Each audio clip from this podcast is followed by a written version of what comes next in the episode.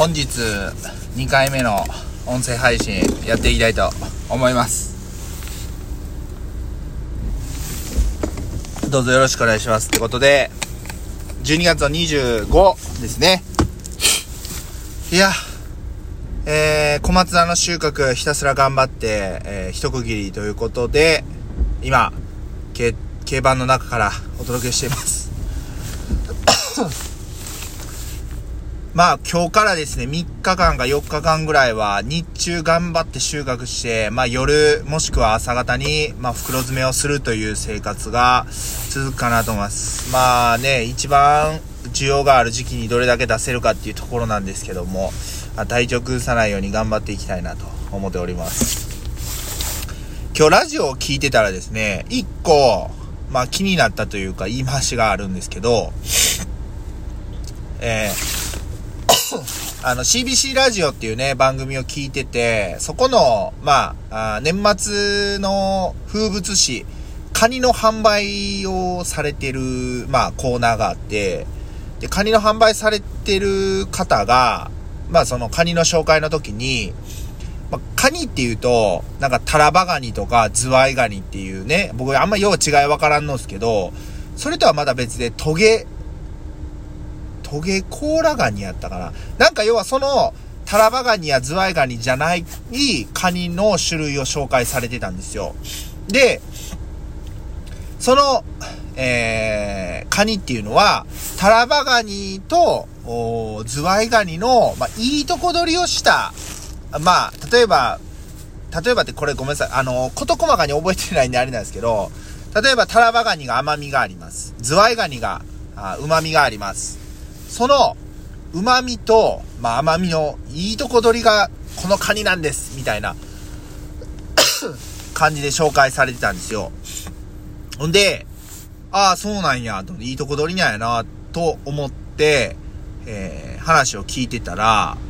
実際、その、まあ、紹介してるね、あの、やり取りしている、まあ、その、カニを販売してる業者さんと、そのアナウンサーさんがいて、で、もう私、その、紹介してる業者さんの方が私も実際食べてみたんですけど、すごく甘かったんですよ、って言ってたんですよ。まあ、一見、まあ、な、何もないような会話やったんですけど、僕なんか、ふとね、気になって、えタラバガニのような、まあ、例えば甘み、ズワイガニのような旨味がある、カニやと。その、その、紹介してるね、トゲなんちゃらガニは。甘みも旨みもあるっていうことなんですけど、甘みがあったんですってことは、これタラバガニちゃうんかよと思って、突っ込みたなりましたね。なんか、まあそのテレビショッピングなんで結構持って話をするケースもあったりするんちゃうかなと勝手に思ってるんですけど、なんかその話を聞いてこれ辻褄合わへんよなと思って、ね、それをね、ちょっとふと、ふとね、気になりました。はい。まあそんなことどうでもいいんですけどね。だからやっぱりそのなんとなく話をするんじゃなくって、まあ、しっかりその、辻褄が合うというか、話はしていかないといけない言葉をまあ選んでね、話をしていく必要があるなと。特に別に普段の会話でそういうようなことは必要ないかもしれないですけど、商売でやってるんやったら、そういうところはしっかり、あの、詰めていかなあかんなと思った次第でございます。で、あともう一個、あの、なるほどと思ったのが、まあ同じね、CBC ラジオや、僕三重県なんで、三重県に住んでるんで、CBC ラジオとか、東海ラジオ、東海ラジオはあんまり聞かないんですけど、まあ聞いてて、今年ね、中日ドラゴンズ引退された福留孝介さんが、ゲストで出られてる回を聞いててですね、すごく、あなるほどと思ったんですけど、まあ練習をして、えー、今の、まあ若い子っていうのは、何でもこう、えー、教えてもらおうとする、教えてもらえる環境にある。けどやっぱり大事なのは、こう自分で考えて、いろいろ自分で経験して、その、なんて言うんですかね。例えば、えー、不動明康介さんが言ってるのは、バッティングフォーム。えー、まあその、やっぱりその形を持つというか、原点を持つことがすごく大事だと言ってました。で、例えば自分がこれだと思って、まあ1年間やって、えー、しっかり結果がついたと、ついてきたとなったら、その原点 というか基本に プラスアルファで、まあいろいろなことをやっていくと。で、その原、原点というか、その、まあ自分のベースとなる部分をしっかり、うん、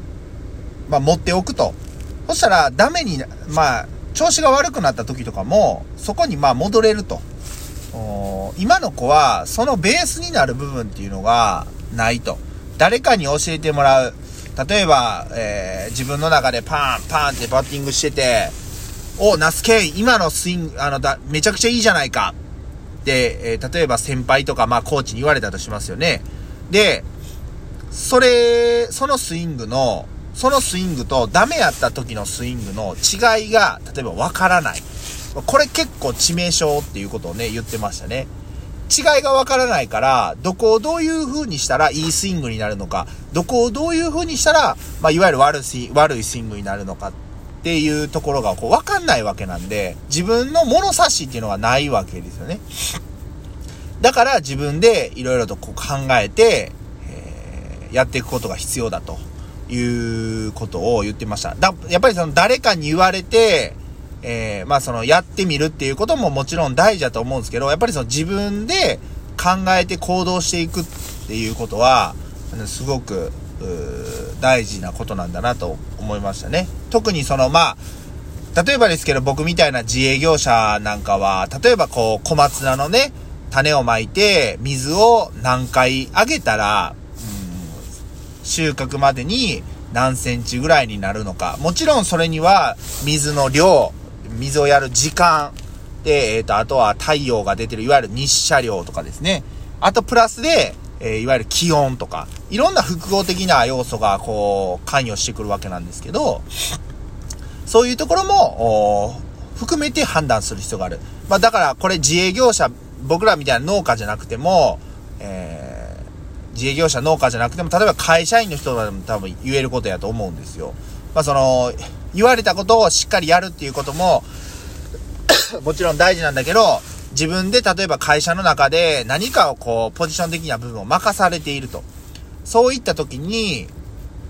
例えばその、いわゆる上司、まあ社長とかから、こうしてくれっていうふうに言われる、言われてやるのと、いや、社長にこういうふうに言われたけど、実際そういえばお客さんああいうところで困るって言ってたから、こういう風な言い回しの方がいいんちゃうかみたいなね。だからやっぱりそういう風な、こう自分で考える、考える、考えてやることによって、そこに一つ経験が生まれるわけなんで、それをこう、より積み重ねていって、ベースを作っていくっていうね、ところが大事だっていうところを、まあ、福留孝介さんがお話をされていましたね。はい。なんとなくやるんじゃなくって、やっぱ必然が大事だということなんで、まあ、しっかりね、あの